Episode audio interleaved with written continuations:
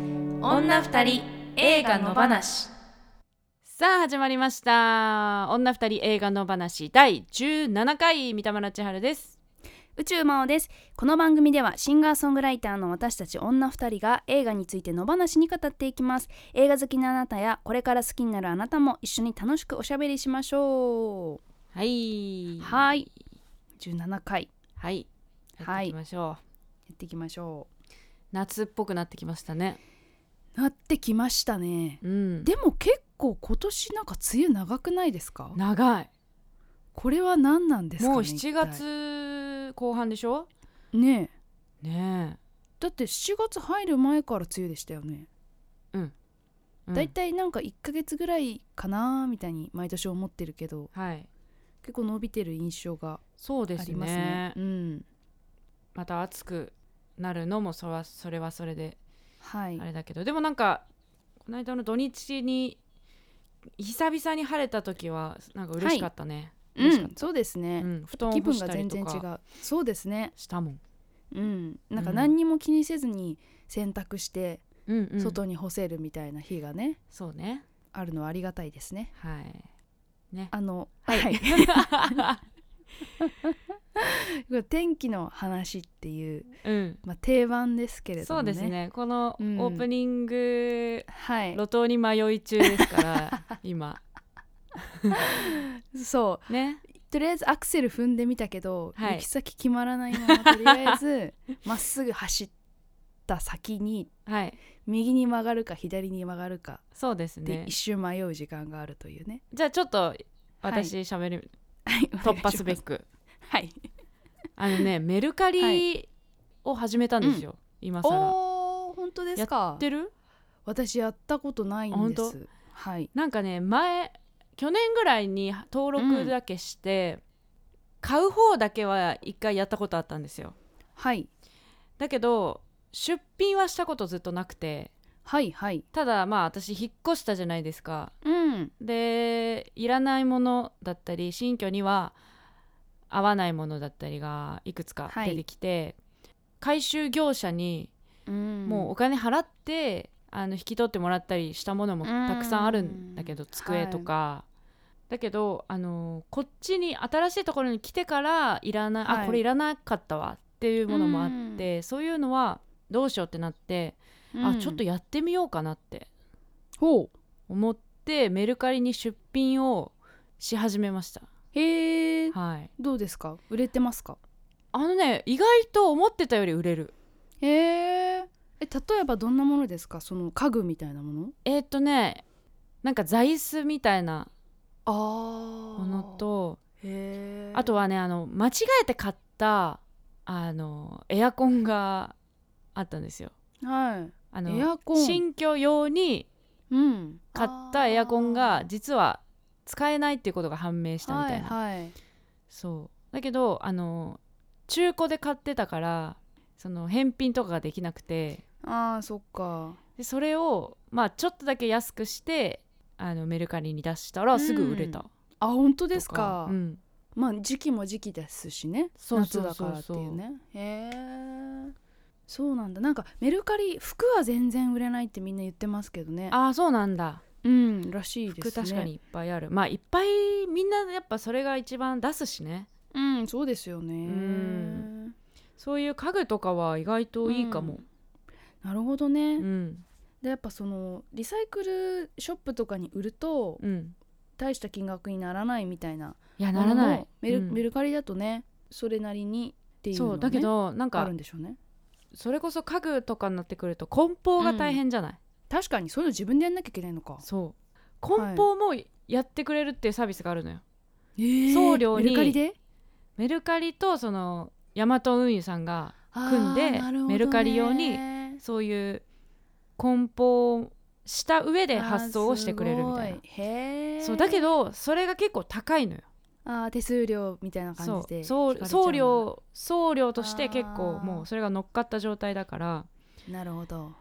そもそもそのもの自体をちょっとうんその高めの値段で売ろうとあーするとめっちゃ高くなってなるほどねしまうからです、うんじゃあ下げるかってなるとそんなに残んなかったりして、うんだからその辺の駆け引きうんあとはそのコメントとかもできるから、はいそはのい、これってちょっと値下げできませんかとかも言われるわけよ。あーはいはいはいなんか普通のフリーマーケットと一緒うんそうでそれにまあうんって考えてあちょっうとん難しいですねとか、まあそれだったらいいですよとかえそれはコメントはうん誰でも見れる状態になってるんですか、みんな見れるそうなんだじゃあそうこの人一回交渉されてるなとかあそれ見でてダメるとってな思っうてるなとかなるんだうん、でもまあ交渉しうーんしてもその出品してすぐだったら交渉されても断っうんたりして、まあはい今はちょっとまだ値段値下げできないですねって言って、うんまあでもしばらく他の人売れなかったらはいちょっと下げてみようかなとか、うんまあ、そういうのもあったりとかね。なるほどねなんかそのうん、駆け引きっていうか、うんそういうやり取りみたいなものが慣れないと結構面倒くさそうですよね。どうだろうね、まあ、でもそのアプリ内っていうか、うんね、実際に会って喋ってるわけじゃないから、うんまあ、そんなになんか値下げしてくれますかって来て、まあ、それぐらいだったらいいですよって返事してそこからもう音信がなかったりとかあーなるほど買わないんかいみたいなととかもあるじゃあいいですよって言ったはいいもののうんそういう相手がいなくなっちゃったからうん下げないっていう、下げないとか、へーまあ、そのコメントもみんな見てるしと思ってその値段にちょっと下げたりとかうんうもんまあうん自由だしへーそうなんかそういうのをねやってますよ、うーんはい、今はね本棚を出品中ですねあすごい、はい結構がっつりしたものね そうそなんですよれもだからまた送るの大変そうだなそうでもそれもね梱包もねお願いするえとなると、ほどねそう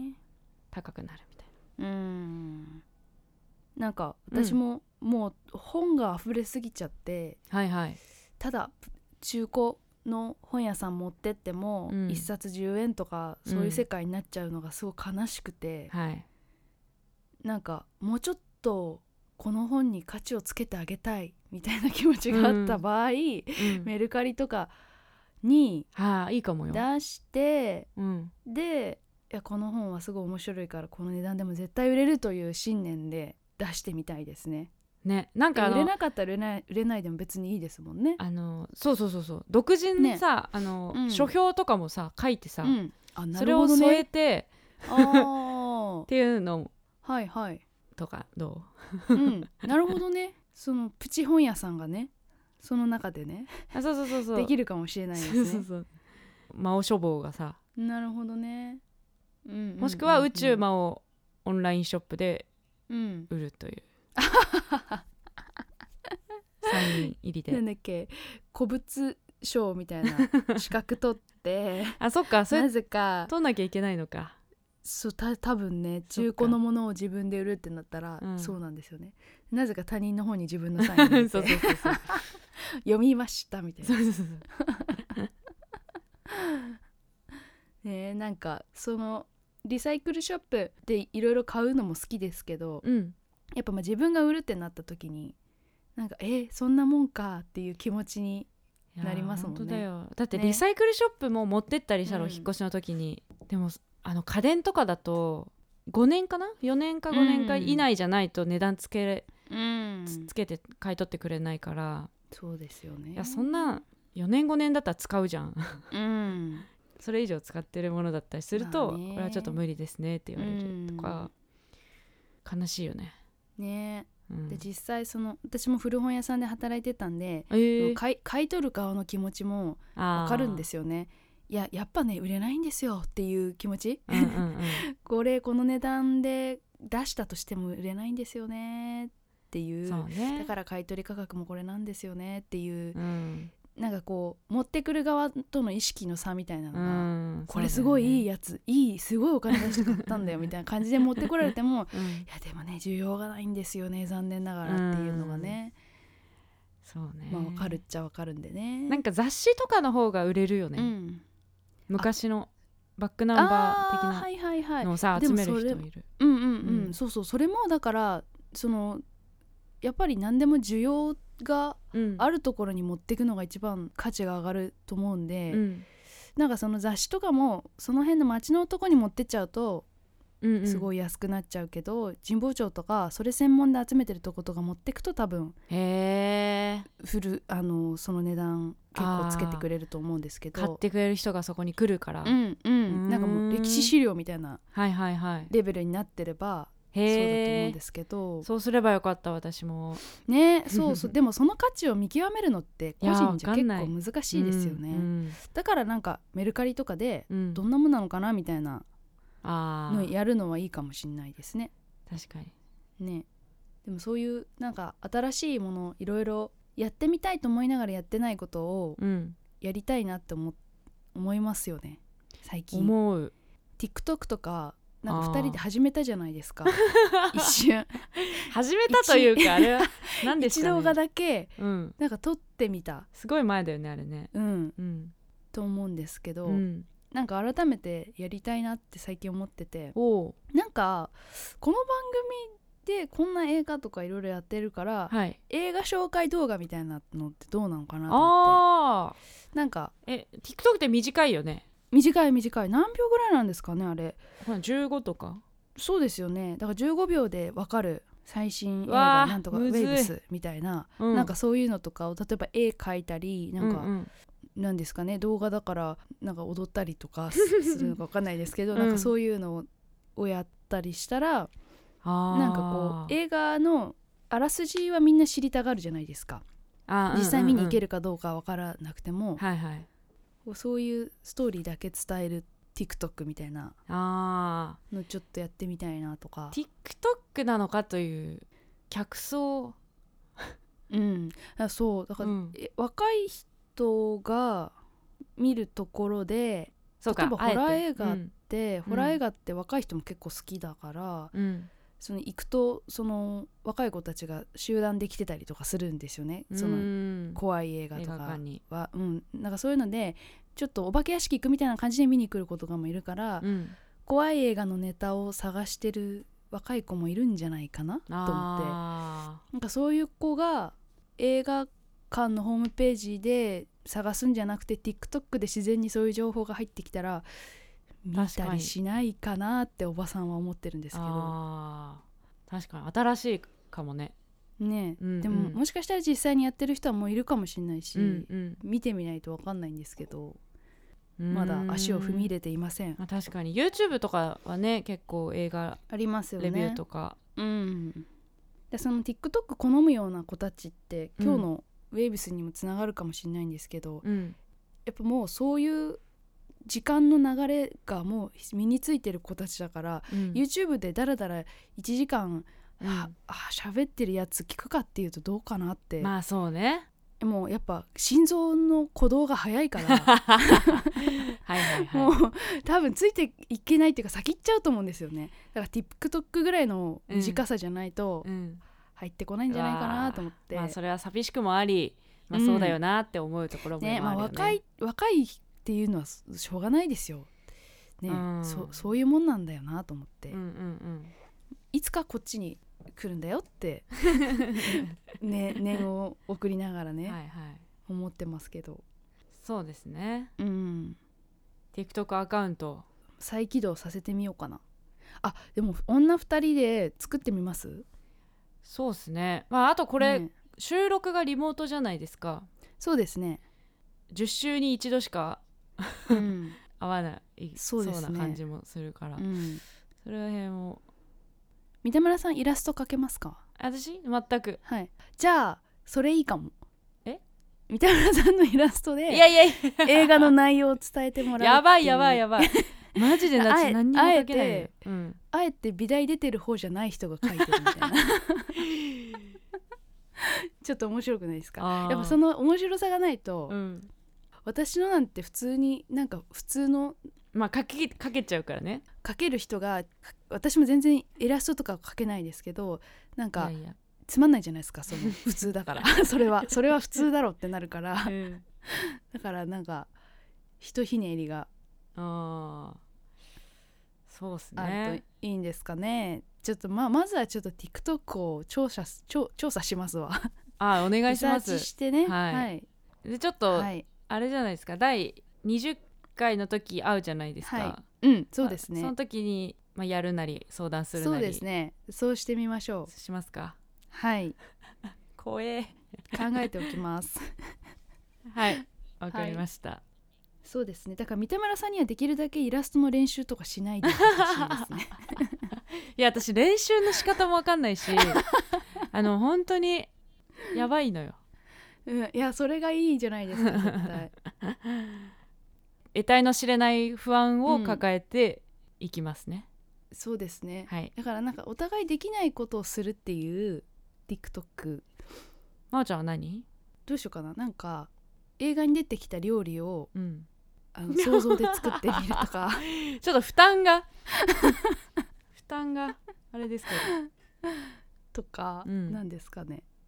映画のことが少しでも触どれられて、そうねあアフレコは、アフレコそのイラストに、あいいです ねアフレコいいですね楽しいですねアテレコかあいいかもしんなういんはいはいはいはいじゃあこの話がどうなるのかはまたはいおあの追って 報そう告ですしましょうねはいはいそうしましょう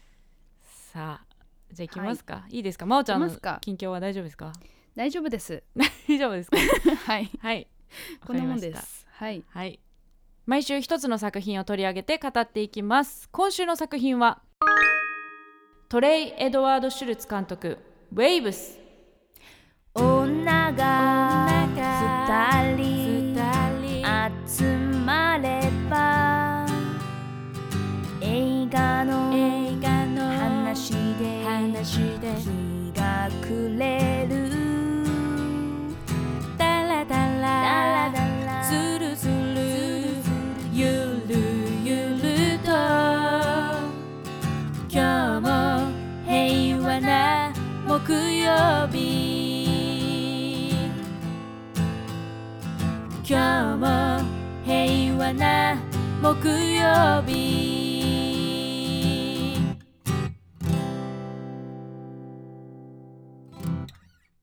「イット・カムズ・アット・ナイト」のトレイ・エドワード・シュルツが監督脚本を手掛けた青春ドラマ「ある夜を境に幸せな日常を失った兄弟の姿を通し青春の挫折恋愛親子問題家族の絆といった普遍的なテーマを描くフロリダで暮らす高校生タイラーは成績優秀でレスリング部のスター選手さらに美しい恋人もいる厳格な父との間に距離を感じながらも何不自由のない生活毎日を送っていたしかし肩の負傷により大切な試合への出場を禁じられそこへ追い打ちをかけるように恋人の妊娠が判明人生の歯車が狂い始めた彼は自分を見失いやがて決定的な悲劇が起こる1年後心を閉ざした妹エミリーの前に全ての事情を知りながらも彼女に好意を寄せるルークが現れる主人公タイラーを「イット・カムズ・アット・ナイト」のケルビン・ハリソン・ジュニアルークをマンチェスター・バイ・ザ・シーのルーカス・ヘッジズがそれぞれ演じる2019年制作アメリカ」はい話題沸騰中ななのかな、私ねあのこの「ウはいェイブスを見る前に、はいあれも見ました「It Comes at Night も」はいはいはいえっとていうか、うん Amazon プライムかな Amazon プライムにああるんあだってそう、えー見たんですけどなんかめちゃ不思議な、うん不思議でうしたよん不ね、思議って言言ってたなんか、まおちゃんんが言言ってたのが分かるっていう感じの、ね最後どうなるのかなどうなるのかなって思ったまま終わるみたいな、そうそうそうそうそううんなんかそういう人っているよなって気がするっていううんうん気持ちになるっていうか、あのし主人公っていうかあ出てくるってい人うたかなんかそのどうなるんだろうどうなるんだろうっていうままいなくなる人ちうんうんうんうんうなんんかあこのどう人って何なんだろう実際何だったんだうろうんううんうんあの確かに確かにそういう人格の人がいるなって思ってうーんなんか監督ってそういう人なのかもしれないなって最後まで説明しないままいなくなっちゃうみたいなはいなんかそういうタイプの人かなとかってあーなんか今回もちょっと思ったりしましただけどなんか全体的な出来とか、うん好き度で言ったらなんか全然違ったというか、おお、ううんん、私はすごいウェーブスはねす好きでしたうね。んうんうん、うん、んなんかその「イット・カムズ・アット・ナイト」っていうよりもこっちの映画の方がなんかこの人の素に近いようなうん感じがしたあれはちょっと無理してたんじゃないかなって感じがああ今になったらちょっと思うけどすごい長い間温めてたとは書いてあって、みたいですねこっちのねウェーブだかスらそういうすごい自分のうん血や肉やあらゆるものがそうだねね入ってる感じしましたね、ホラー映画と青春うん映画とのそうですねジャンルの違いっていうのもああるかもしれないし、あとはねはい私的には私はあのコロナの自粛中3うん月4月ぐらいにドハマりしてた「This is Us」という海外ドラマ、はいはいはいそこに出てた人があのお父さんだったんですよ今回ウェーブスのこのお父さんの目が怖かった、スターリング・ケイ・ブラウンさんえーっていうね俳優さんなんですけどはい はい私はそれがすごいね嬉しくてうん勝手に与えたねみたいなそう うわあスクリーンで会えたみたいなずっとパソコンで見てたからそれでなるほどなんか余計ちょっとなんていうの思い入れというかうん「This is Us」のなんかキャラクターともちょっとかなんか似てる部分もあってうんすごく真面目でとか目ああーの一人で努力して成功してなるみほどたいな感じとかね。へーなんかこうお顔立ちがストイックですもんねうんねあそして体がすごい。そうですねうんはい、はいあでははい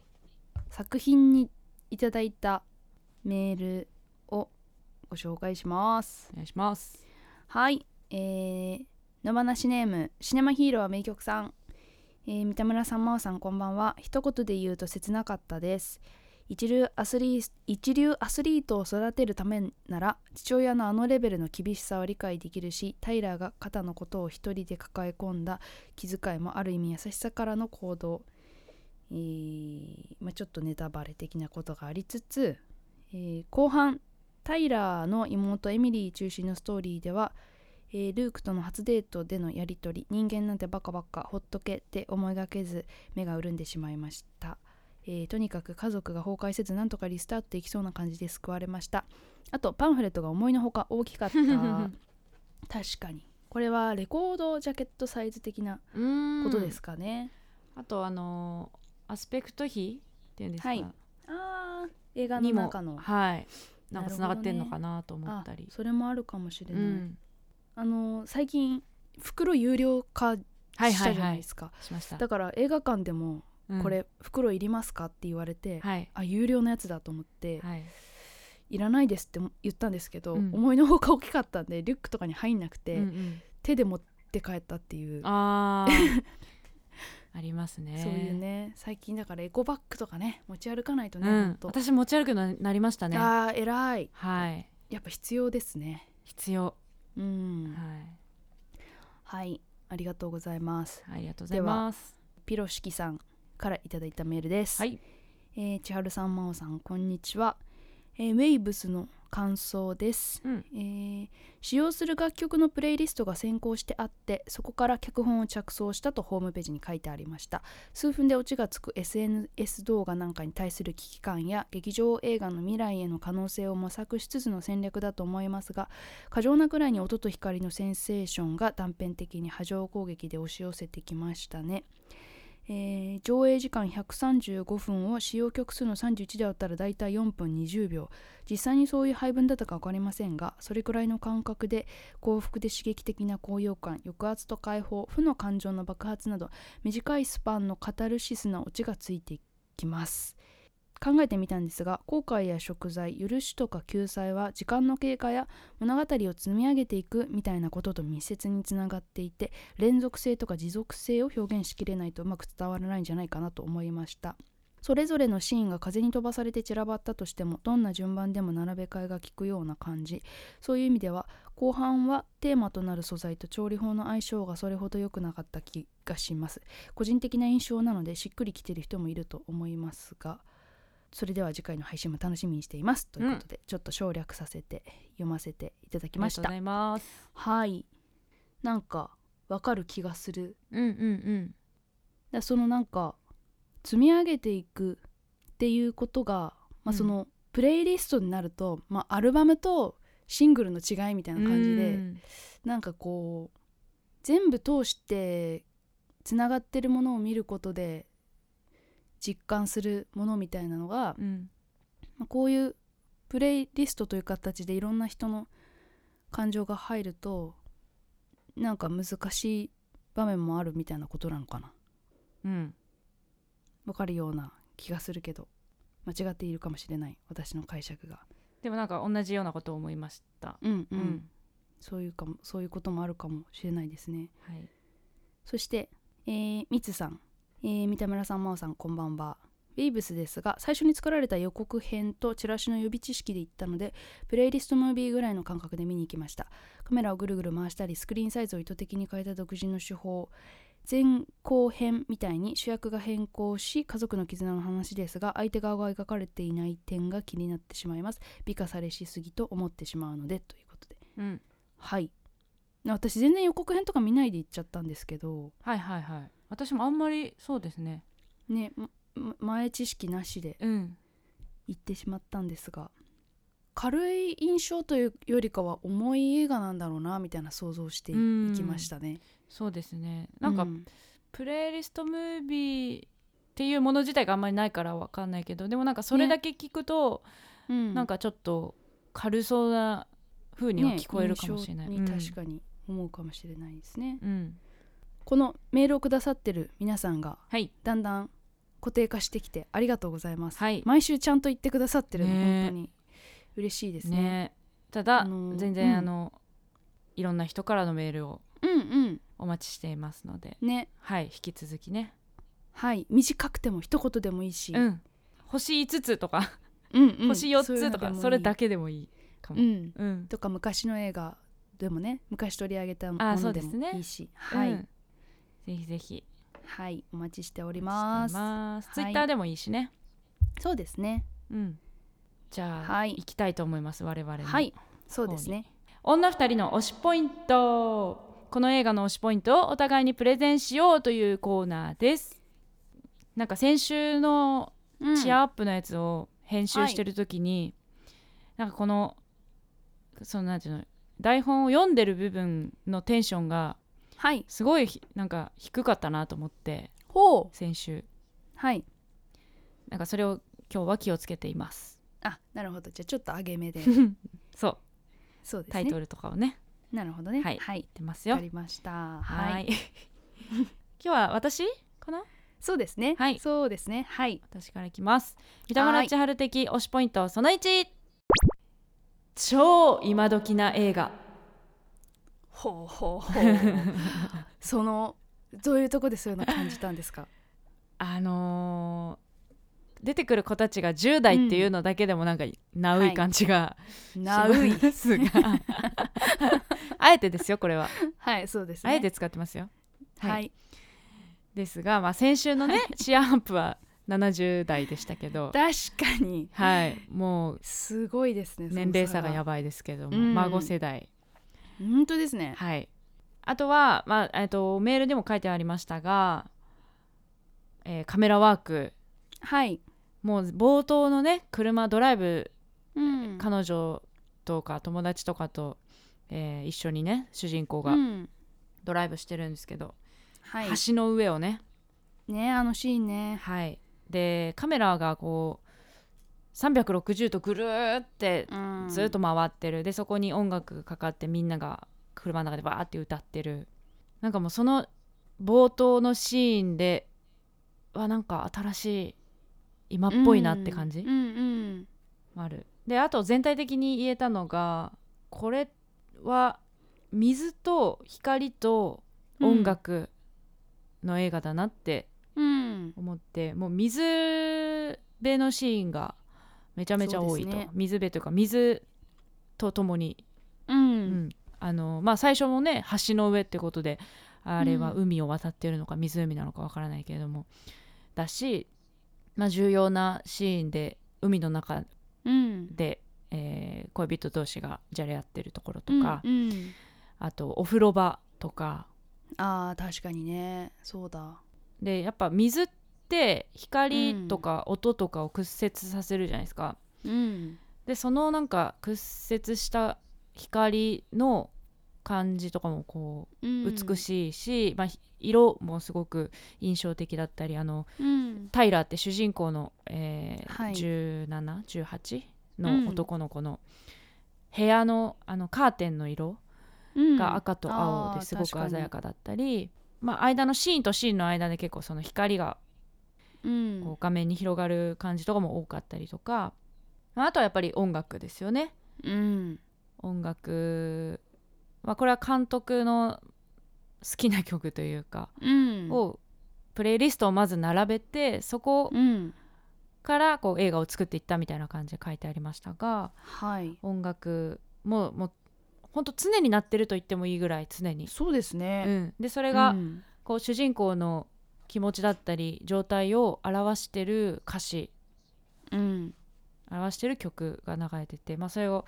主人公代弁してたりもするんですけどうんその水と光と音楽のその相性もめちゃくちゃいいし水まあ「ウェーブス」っていうタイトル波だから水なのかなとも思うんですけど、まあ、でうんも音楽もウェーブスだしはい光もそうだしなんかそのこう刹那的なものっていうかはい流れていくものだから、どれもうん移っていく感情だったり、うんその波のように人生が上下していったり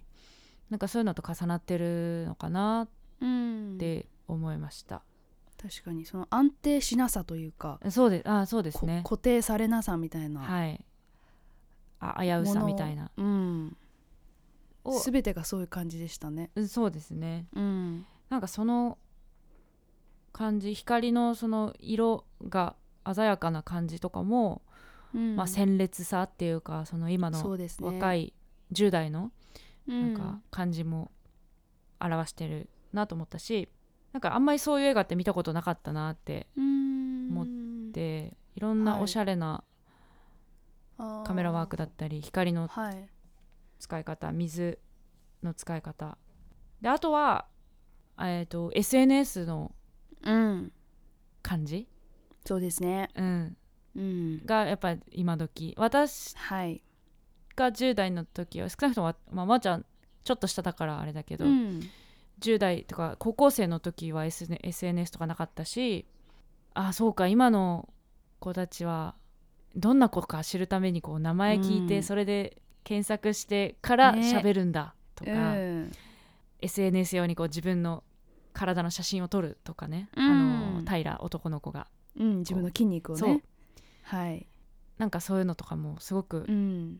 今時だなって思ったし結構、うんあの私前の回で話した通り年は下いがちょっと苦手意識があって、はいはいはい、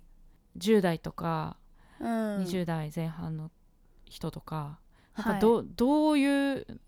風に喋っていいのか接していいのかわかん ない得体の知れなさみたいなのがなんかなんか変にあって結構はい緊張したりするけど、うんでもなんかこういうのを見るとまあ当たり前なんだけどあ一緒なんだなって思ったというかうんうんうんうんうんうんうんうんそうですね現代、うんなんかティーンの感じをすごくし知れたような感じがしたうん、映画でした、うんちょっといろんな要素が多くなっちゃったけどうん超今時な映画というところでまとめさせていただきましうた、んうんはいうん、なるほどなんか私も似たような感じなので、うんそのままでは行ってしまってよろしいでしょうか行きましょうはい宇宙魔王的推しポイント、ま、その1宇宙魔王的サブタイトルをつけるなら「若者と音楽2020」ですかねそうタイトルダサいですけど大丈夫で すかそうなんかフォークフォーク世代な感じがあの出ちゃいますけど、はい、そう若音楽映画とうかんって、まあ、私がの趣味がそもそもっていうとこあるんですけどそういう例えばボブ・ディランのドキュメンタリーとか、うんなんかあの頃60年代のヒッピーカルチャーの若者たちのと音楽っていうようなものとか、うんなんかあとはその自分が子供の頃見てたようななんて言うんですかねバンドをやる女の子たちの映画とかあーはいまあそのはいはい音楽と若者に関するまつわる映画っていうのは、はいまあ、死ぬほどこれまで作られてきたと思うんですけど、うんこの「ウェイブス」はやっぱり最新版っていうところで、うんもう一番上に持ってきていいんじゃないかなっていうんううんのは思いましたね私も。はいでその音楽の音量感とか、うんななんていうのかな音の質というかその選んでる音楽の音の質がもう結構最先端だからそのギターがあって声があってみたいなものでもなくてこう心臓に直接あーこう乗っけてくるようなビート感がある音楽とかうんうんっていうのも多かったし、まあ、その音楽作ってる人たちがナインインチネイルズの人たちで、うんだからその私もあんまりちゃんと聞いたことないですけど何て言うんですかね心象風景みたいなものを音にするっていうところにあの選んでるプレイリストとして選ばれてる曲以外でそのあ新たに作る音楽とかうんうはんそういうところを目指して作ってるのかなっていうのはちょっと感じたりして。はいまあ、そういう音楽がもう直接この心臓に来る感じっていうのが、うんまあ、映画館だからこそ感じたのもあそうだねるんですけどそ,、うんまあ、それにしても結構そのだからそのあの音量でかかったような気もしたんですよね。でかかったでですすよねね。でしかも字幕で見るからさ、うん普通音楽に字幕ってかつかないけど、うんうんこれは歌詞の字幕がついたじゃんそうですね、はい、余計にこうすごく手前に音楽うがん来てるっていうのがよりだったか確かな、うんんですねそうそれで、まあ、その音楽が中心にあるっていうところが、うんそのまあ、私なんかもそうだったと思うんですけど我々の世代でもそうだと思うんですけどその、ポータブルの音楽で、しかも iPod とかうん、デジタルので音楽を聴くようになった世代からすると、うん耳にぶっ刺して聴くっていうその没入感みたいなものがうん音楽体験としてすごくやっぱり中心にあるんですよね。うんそのライブハウスで聴くとか生で聴くとか CD で聴くレコードで聴くって体験よりも先にこうイヤホンで聴くっていうあー感一人じでねがあるんで,、そうそうそう、だからなんか音楽ってそういうものっていう感覚がやっぱうん我々い以降というかそのデジタルになった世代以降はうんあるんだろうなと思ってそのいき音楽がかかるともうそこに支配されちゃうようなうん映画の世界観があったんでこれはイヤホンで音楽聴いてる感覚に近いなっていうのうーはんちょっと思ったりしましたね。確かに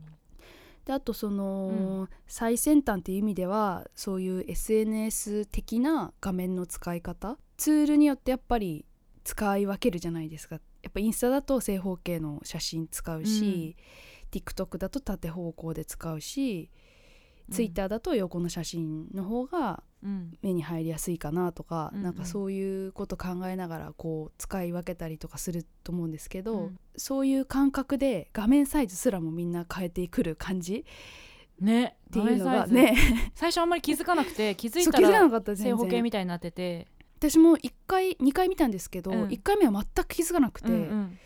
で2回目見てあ変わったっていうのがちょっと分かったんですけど、なんかあれなのかな、ねその主人公の視視野の狭さみたいなうん、ところも表してるみたいなう感じなのんかな、みたいな、うんうんことだと思うんですけどなんかそういうところも外に出すアウトプットするうん、メディアが違う世代あっていうのをー、うん、こ画角が意味を持つというか、う、うん、そうですねあとはその360度になる感じとかも、はい、今360度カメラって普通にありまあすのね。ありますよね、でうん持ってる人とかもいて、うんそれで遊びながら撮ったりとかしてる子もいたりするから、うんなんかそういうのがいろんなテクノロジーが生活の中に入り込んでてで感情の表現もそれによって変わってくるっていううんのが最新版って感じがしましたね。うんでそのトレイ・エドワード・シュルツさん31歳とかあそうなんだ。そうだから若いんですよ。はい。でその年齢で思い出すのがグザビエ・ドランも、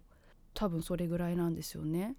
監督？監督グザビエ・ドラン監督「私はロランス」とかおなんか一時期流行ったというかみんな見てた感じがあったと思うんですけど、うん彼も同じ世代で、うんでしかもそのセクシャリティもトレイ・エドワード・シュルツさんと同じであの彼もゲイなのかなとかっていうのもあって、うんなんかその繊細さというか、うっんていうところも近いものをちょっと感じたりとかうんしましたね。うんでそのグザビエ・ドラの映画もインスタサイズになったりとかするへーしのがあって、うんあこれはこの世代のなんか特徴なのかなってうん思ったりしましたね。っていうところですかね。まあでも本当音楽が中心にあるような感じっていうのはあったかな。そうですうね、んう。うんんはい。はいじゃあ行きます次三田村千春的推しポイントその2主役はお父さんでもあるよなうんっていう確かに。この映画はまあ前半後半で主人公が変わるっていう、まあ、その感じもすごく新しいなと思ったんですけど、はい。え前半が兄タイラーうんそし、て後半が妹エミエミリーこの家族のお父さんえー、と名前なんだっけ役名、えー、役名なんだっけ。そのお父さんのその気持ちをちょっと推し量ると、うん。なんかすごくいろんなことを思うし、まあ、お父ん。さんってさその黒人でそういうちょっと、うん、難しいうん中で、あの生きてきたそうでそうすいうね。差別的なこともあっただろうし、うまあ、だからこそ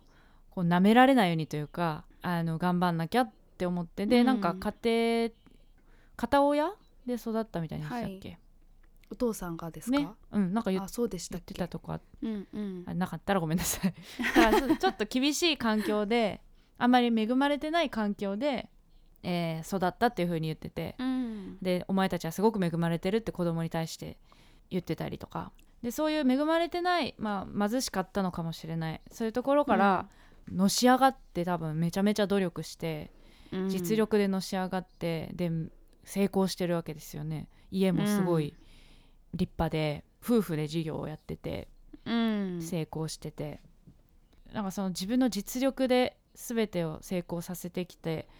たことにすごくうん。誇りを持ってる人はい。すごくストイックで真面目で厳しく。くて、で息子にはまあ自分と同じように成功してほしいし大変な目には合わせたくないというかいい環境の中で育てて成功してほしい、で文武両道でピアノも弾けてうん。体も良くてうん。っていう風にまあいい感じにこう家族をやってきて育ててきただけど、まあ、事件があってなんていうの落とされて、うん。でそっからまあ後半はエミリーが主役になってからはまあちょっとこうなんていうの再生していくっていうかなんかそういういろんな環境の中でどういう風に家族と向き合ったらいいのかみたいなところを、うん、すごくあ大変だったねって思う、あのお父さん目線で見見る場面もすごくありましたっうん。うん。ていう感じですね。そうですね。なそのあの映画での中で言うとやっぱりお父さんが悪者になりがちな描描か、れ方にはなってしまったけれども、うんあれは誰でも陥りがいやちそといううなんかだようんうんああいう親になる可能性は誰にでもある、うんあれと今例えばもし自分が親だったとしたら、うんあの親と何が違うかなっていうか同じようなことを言ってしまってないかなとかうっんて思ったりとかするなあとは思いましたね。私なんかやっぱ言言ってることは正論というかうん、うんだしすごく愛愛もあるし子う供んとちゃんと向き合って、うんまあ本当の意味で向き合ってはなかったのかもしれないけど、うんなんかすうん悪者そうねある点では悪かったと思うけどう、んうんなんかすごうくん感情移入してました。うんそうですね、うんだからやっぱりどうしてお父さんがそういうふうな考え方になるまで追い詰められてしまっお父さん自身も社会から追い詰められてきた部分があったんだと思うし、そう人の人の10倍働かなければ認められないって思わなきゃいけなかったような、例えば差別だったりとかあったのかもしれないし、うんそういう生活環境があったのかもしれないしっていうことまで理解しないとお父さんの苦しみもわからないっていうのはありますよね、きっとね。そうですねうん、でもそのお父さんがやっぱり息子に愛情をかけすぎるあまりに、うんやっぱお父さん的なあのーある種のパワハラモラハラ体質というか、うんなんかお前らは俺ら俺がいないとダメなんだみたいな、っうんうんていう俺様感といううか、んうんなんかそういうやり方がタイラーも知らず知らずのうちに子供なりにそれを吸収してしまいうん彼女にもそういう態度をとりあー彼女の話をまともに聞いてあげないような結果になってしまったのかなと思ってそこがなんか着実にちゃんとその親の遺伝子が子うんにうんうん受け継がれちゃってる感がそこに出ててそれもまた辛いなってういんうのはありましたね。そうですねそうなんか結構だからそのお父さんからお母さんへのなんかこれもう英語できたらよかったなって思うんですけど、はい字幕にこれ今載ってないよなみたいなのとかあーたまにあるような気がして、はいはいはいでなんかお父さんとお母さんの会話の中でうんなんか微妙にそのお母さんに対してなんていうかちょっと女性蔑視的な感じがあるなって思ったりとうかんもしたんですけど、うんうん例えばあのータイラーが宿題の休憩時間に下に降りてきてお母さんのとと喋ってたら、うんそのお父さんが来て「いい子にしてたのか?」みたいなことをお母さんに聞くんですよね。うんうんそういうシーンがあってなんかでおお母さんがちょっと一瞬「は?」みたいな顔するんですよね。うんでその後親が子に言うようなことを奥さんに言いながらもうんその去っていくところではなんだっけお風呂入ったのみたいに言われて、うんじゃあ今から入ってくるって字幕で言うんだけどなんか「イエスマム」みたいな感じで言ってた気がしてあーなんかその時は「はいお母さん」みたいな感じでなんかこう役割を逆転させてるような感じなのかなと思って全然これ違ったら恥ずかしい話なんですけどそういう細かいところで、まあ、うんそのお母さんの表情とか見ててもそうなんですけど、なんか本人は自覚してないけど相手を苦しめているような言動があー結構お父さんにはあったような気がしましたね。うん、気づいてなかった全然そんなそれもんね、英語が分かればって思うことがね、うんうんうんやっぱね映画見てると思いますよね。うん情報量がねまたそう、うんな例えばあのちょっと話ずれるんですけど、はいあの黒人の人が主役のそのアフリカ系の人たちがうんあのアメリカの中でそうギャングとかになりがちっていう、まあ、そういう背景も踏まえて、その黒人の人同士が喋る時のなんか喋り方みたいなのが、うんはいあるらしいんですよね「ヘイブラザー」みたいなやつがうんうんうんなんかそういうのえあー翻訳されちゃうとそうね伝わらないじゃないですかそ,、の他の人の英語とうん彼ら特有のものみたいなものとか、若者なんのか日本で言言うと葉的なうんギャルギャルそう言葉的なギャル言葉みたいなのとか、そうそうそう方言とかもそうかもしれないんですけど、悔しいなと思いますねそういうあ時ーそうですね ね、うん読み取りがねより深くなる可能性もあるのになと思ったりとかしますね、はいはいすいませんずれてしまいえいまいえしいたえがいえいうえん、あのーまあ、そのやっぱ家族の話だと思うんですけど、はいこの映画、あのータイラーが子供の可愛らしさも備えつつでも体とかは大人だし親からは大人として、というか一人の人間としての行動を求められるし、うんすごいそういう責任感を持った行動みたいなのをこうやっぱり早いうちから求めさせる社会なんだと思うんですけど、うんなんかそういうものの中ででもすごく子供っぽさもなんか見えるとこがすごいなって思ったんですけど、うんなんかその子供のタイラーとだけどもう力は大人になっちゃってて、うんエネルギーも溢れるばかりそうだねにあるっていう状態がもうすごいもどかしいなっていうう。ん一番そういう時期ですよねね、わあなんかこの子ほんと危なっかしいなみたいな感じが、タイラーからすごいにじみ出ててうんケルビン・ハリソン・ジュニアかああはいはいケルビン・ケハルリビンソン・ジュニア、はい、さんのお芝居はすごいいいなって思いましたそうですいい顔でしたね、ねうんえ映画の後半で、うんまあ、彼がある事件を起こしてしまった後、うんあるところに一人でいるわけなんですがそこで10時を切ってからご飯を食べてたんですよねしっかりと、ああそうだねあった、うんうきんキリスト教クリスチャンのお家で育って、うんそれを信仰する純粋な気持ちっていうのがうんちゃんと彼の中にはまだあるっていうのがなんそうかだねまたいた、痛々しいといううかん、その事件を起こした直後に、うん家に戻っちゃうあたりもねやっぱなんかかわかわいいって いうか、んねそれで帽子かぶって外出ちゃうみたいなねそうそうそう、うんよかったですはい宇宙宇宙魔王的推しポイントいきます、はい宇宙魔王的推しポイントその2フランク・オーシャンを聴いてみてほしいまた音楽の話になっちゃうんですけれどはも、いはいはいあのーやっぱフランク・オーシャンの音楽フランク・オーシャンって人がいなかったらこの映画にはなってないなっていうあぐーらい、うんやっぱりやっぱりめちゃめちゃ影響を受けてるだろうなこの人はっていうのうはん思いました。でこ曲の数がすごい多いですうもんんね,、ね、いっぱい入ってて、うんでまあ、結構いろんなライターの方も書いてたりするんですけど、はい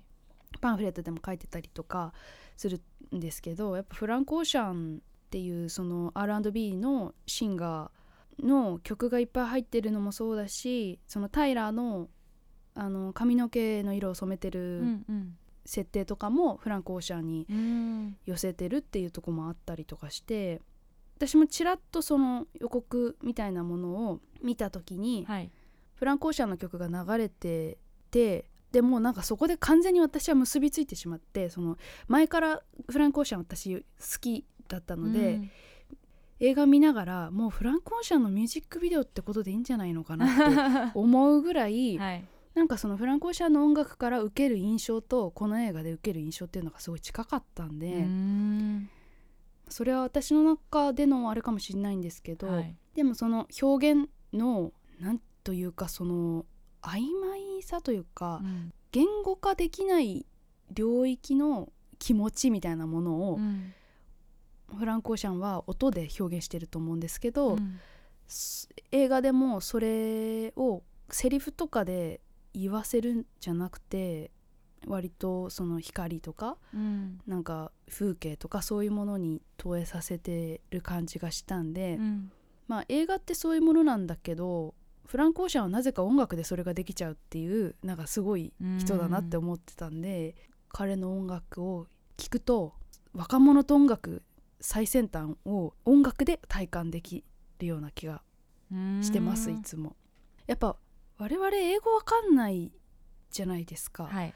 だから何言ってるかわかんないっていうのもすごくあるんですけど、うん何言ってるかわからないんだけど見えてくる風景があるっていう音楽があると思うんですけどフランコーシャンはもうものすごくそういう要素があるなっていうのがあって、うんでこれまでの音楽とかだと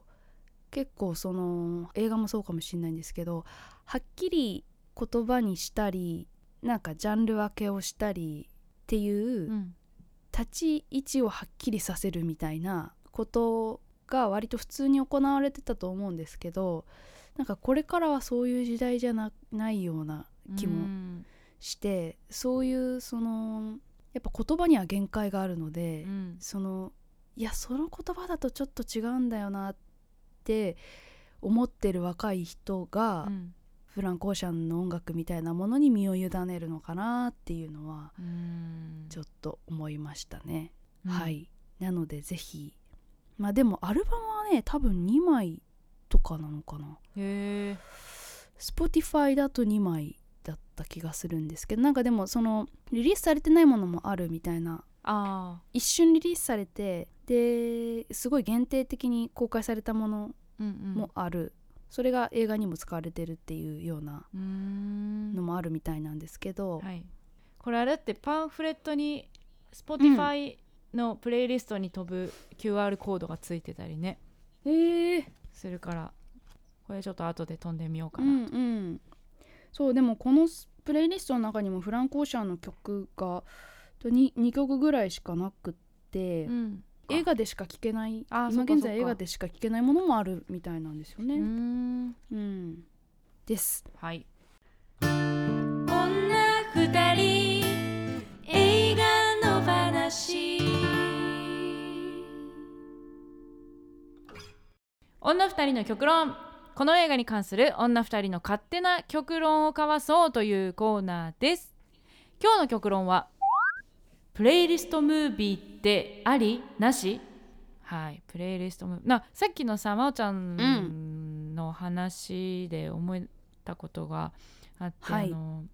サブスク時代だからこそのプレイリストムービーだなってやっぱ思ったうんそうでね,、すねアルバム、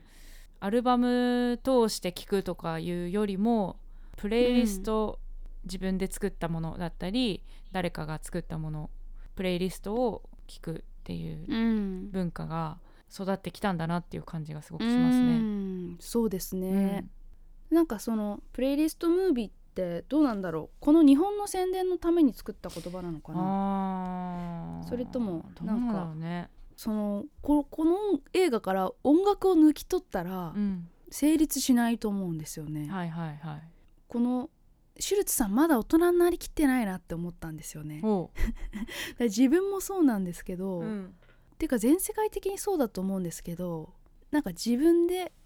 なんか表現するよりも先にコピーペーストまで言うとあれですけどなああそうか。んか別のものに代弁させるみたいな感覚がうん、やっぱあるかもなーってそれはなんか自分のこともそう思ううん、大人になりきってないというよりも、なんかそういう時代っていうか、そうかもしれない新しいとそいううなのかななんかさそのうん参照元っていうかその影響を受けたものを、うんその恥ずかしげなくうん言うってことを多分昔はあー隠したんじゃないかなって思うんだよね。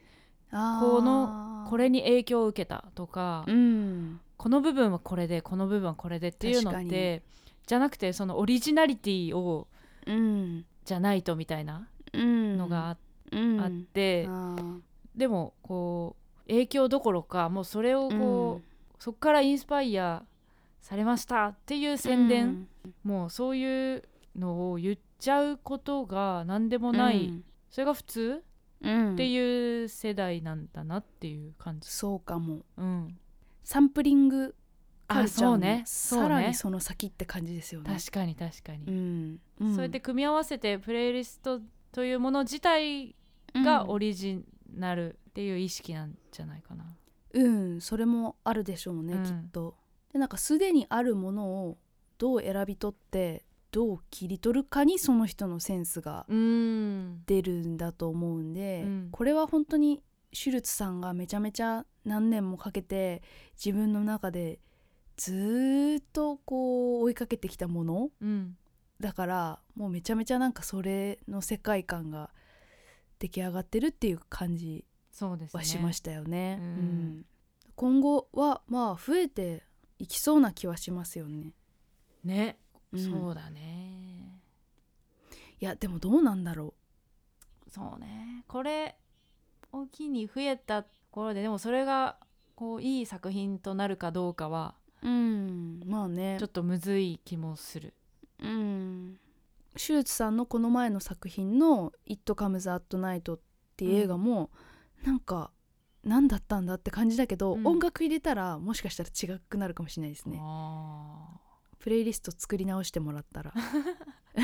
ーあ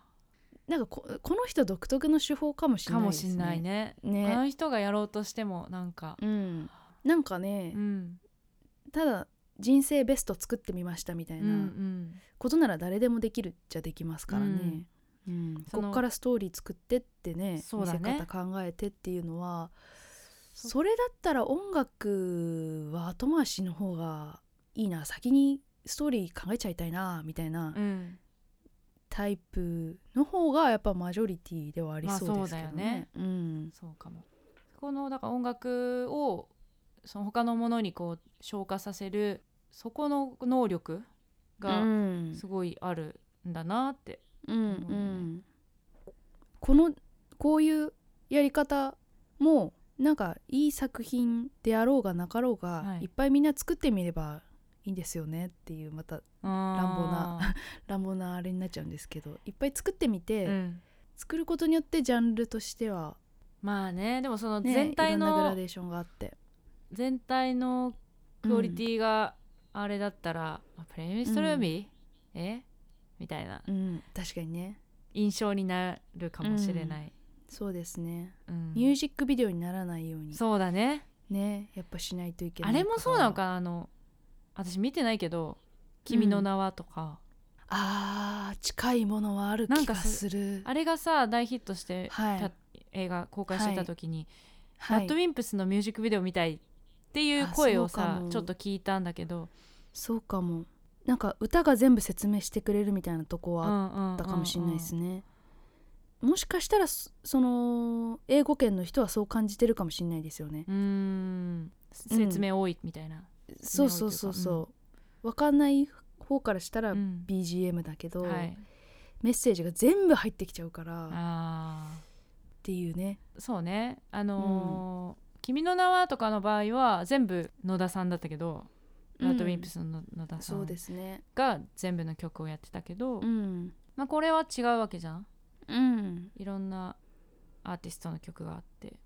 てなるとまたうん劇場出てからもうんスポ Spotify でまだ映画の続きを楽しめるみたいいな面では、はい、こう他のメディアと連動してるっていうような感覚うはーんちょっと楽しいですよね。そうですねうん、確かにじゃあありかなしかではい言うとどうです かうーんまあどっちかで言うとあり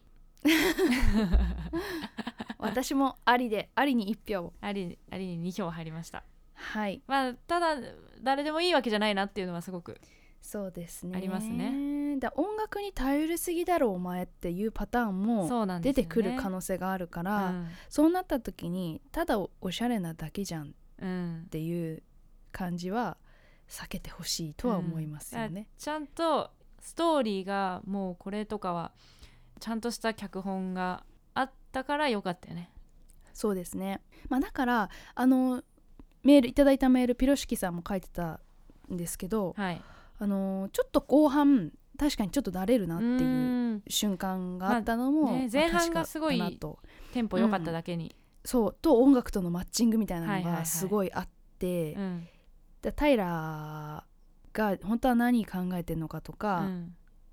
若い人の体温の上がるスピードの速さっていうか、うんうんなんかそういうのを音楽ですごい出せてた気がするんですけど、うん妹のそのエミリーパートになるとちょっとぼやける感じがあったんで、うんその音楽との連動の感じが、うんうんまあそれはそれで美しい映像だったんでその水辺のシーンとかやっぱすごいそう良でかったすんでねうんあれは良かったけど映画かって言われるとどうだろうそのミュージックビデオだったらすごい綺麗だけど、うんうん映画としてあそこまで長さ必要だったかなみたいなのとかはちょっと分かんないですうんうんね、うんどうなんだろうっていうねだからそういう風に全部がなるうん可能性もあもるかありら、ますよね、うんまあその辺はもう本当に気をつけてほしいうんうん、みんなに 本当ですね、はい、ただすごくやっぱり超今だなっていう今を感じた、うん、プレイリストムービーはいいいですそかんな感じかなはいははいい、ということで今日はウェイブスについて話しましたエンディングですはーい今夜朝まで映画もいいよね二人の話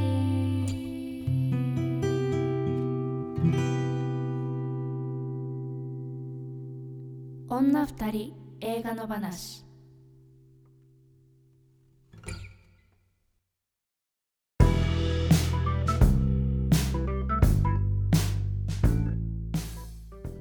はいはいいやとってもいい映画でございました、ねえ妹のエミリーうんとそのルークのカップルはいはいそれも今時だなって思ったんですよねほうなんていうのかなギラギラしてない感じというかなんかなんていうのかな少なくとも私が見てきた青春ものにはああいうカップルはいなかったなと思っあー確かにて、うん、穏やか穏やかでちょっと装飾っぽい装飾な感じそうそうそうそう、な感じっていうのがなんかすごい今時っぽくてうんうんあの二人はすごい好きだなって思いましたね。そうですね最初近づいてきた時はうん、ちょっと警戒してた私も、うんうん本当にいいやつなのかなうんうん何かをうんうん狙ってんのかな、なんかあのルーカス・ヘッジス君がやるとなんか全部ちょっと面白くな見えるのは私だけ かな顔ですかねなんか顔なのかななんかすっとぼけてる感じがするのがすごい面白いんですけど確かになんか独特な顔ではあるなーっていうのは思いますけなど、んか喋り方とかう、んなんかこうヘタレキャラみたいなのがまあ結構そうですねねヘタレだけどまっすぐで純粋みたういんうんうんなイメージがすごいあるから、うんはいあの2人のやり取りはなんか微笑ましくてよかったですね。うんはい、あとなんかこう、はすごいこう運転のシーンがすごいドキドキした、事故る事故る事故るあーうんそうですね、何回も運転のシーン出てくるけど、うんうんそのアメリカの若者ふざけすぎって思いますよねそうそうそうそううん運転中にふざけすぎって思う運転中にキスとかしないでみたいな そういくら道が広いとはいえ、うん 前は見てくれってそうそうそう思いましたね手を離すなって思うそうそう足を窓から出すなそうそう体を乗り出すなとかねか、うん頭をさ窓の外にこうわーって、はいうん投げ出す感じを見ると、うんうんヘレディタリーを思い出しちゃうんだよね思い出しちゃうのもうもうそうなのわわかるよねかりますあーやばいやばい電も柱う電柱って思う そうだねほんとねあの人は罪ですよ、いやーヘレ本ディタリーの当に監督はトラウマトラウマを立ってるねよ残した本当に、うんドキドキしちゃうんだからねえまあでも大丈夫そこでは事件は起きないですからねそうですねこの映画はね、はい、無事にちゃんと、あのそ到着するっ ていう。ははい、い、はでい、した、えーぜひね、はいあのー気になったよっていう方がいたら嬉しいなと思いますので、そうですはい、ね劇場に行ってみてください、はいそして、えー次回作品ですよ来週、えー言いますね次回作品は、はいリー・ワネル監督「透明人間」イエーイイエーイこれね、はいあのーまあ、気になってはいたうんのとあ私もとはメールでね、はいリクエストをいただいててミツさんから、ね、ああ、そうですねありがとうございます、古典ホラーをリメイクした透明人間、えーあリそうクなんだエストですと、うんはいねそうなんですね、えー主演はアスアスのエリザベス・モス監督はソーシリーズの制作総指揮のリー・ワネル制作はゲットアウトのジェイソン・ブラムへえ見たよという方そしてすぐ見に行くよという方はメールで感想とかいただけると、えー番組に反映したいと思いますそしてねあの過去作品まあ最初オープニングでも言いましたけど過去作品もねだいぶ溜まってきましたのでそうですねはいあのうんだんだんね最初の方にやったやつがもう家で見れるようになってたりとかはいすると思いますので本当かな 本当かなちょっとわからないいやでもあると思いますあよるあパるラかなサイトとかたし多分もそうう見かれますもんね見れるかうんはいあのぜひねいつの時点でも構いませんので感想メールもお待ちしております、はーいこの作品を扱ってほしいなどのリクエストも大歓迎ですメールアドレスは二人の話アットマーク gmail.com ですはい、えーこの番組はポッドキャストと YouTube で聞けますお好きな聞き方でどうぞ YouTube コメントやチャンネル登録グッドボタンお願いします Twitter はアカウントをフォローお願いしますまた感想やご意見は二人の話をつけてどしぜひどしどしつぶやいてください、うん、あのーすやっぱポッドキャストうん、こうやっぱ来てますねなんかねポッドキャスト来てる三田村よねさんの読み通りあ、ありががとうございますあのーケミオ先生ケミオさんあれタレントの人何何者かそう何者か肩書きがわかんないんですけど、はいケミオって有名なはいはい若い子いるじゃないですか、はいはいあの子もなんか念願だったラジオを始めましたって言ってポッドキャストでえー、やってるらしいですよ来てますねポッドキャストねえそうだから、まあ、この「ウェーブスもそうですけど、はいこう音楽と同じようにポッドキャストも、そうですねうん、Spotify や Apple Music で聴けますのでははいい、聞いてくださいはい、告知事項ありますかはい7月31日に、えー配信ライブをやります、えー中村中村千尋さんの、えーイベントに出させてもらいますでこちらは無観客の配信ライブということでチケット発売中ですので、うんよかったら、えー見てみてくださいであとは9月にベストアルバムをイェイ出すので、うんその予約とかもしできるみたいなのであそっか、うんあのはいえっ、といろんなとこで特典みたいなのがつくらしいので、はいなんかそれもチェックしつつ予約してくださいお願いしますはい楽しみですねはいありがとうございます私三田村千春は、えー毎週月曜日に YouTube で YouTube とツイキャスで同時生配信のをやってます、えー毎週月曜日夜ですねぜひ見てみはていください、そしてえーライブはえー7月27日月曜日もうすぐですねこれも配信ライブやりますこれお客さんも入るんですけど配信もやるということで配信のチケット売ってますのでぜひ見てみてくださいはい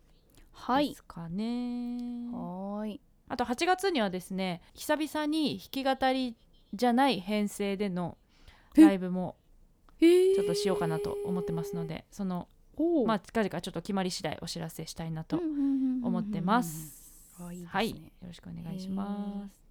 はい、はい、まあ4連休楽しんで四連休そうだ、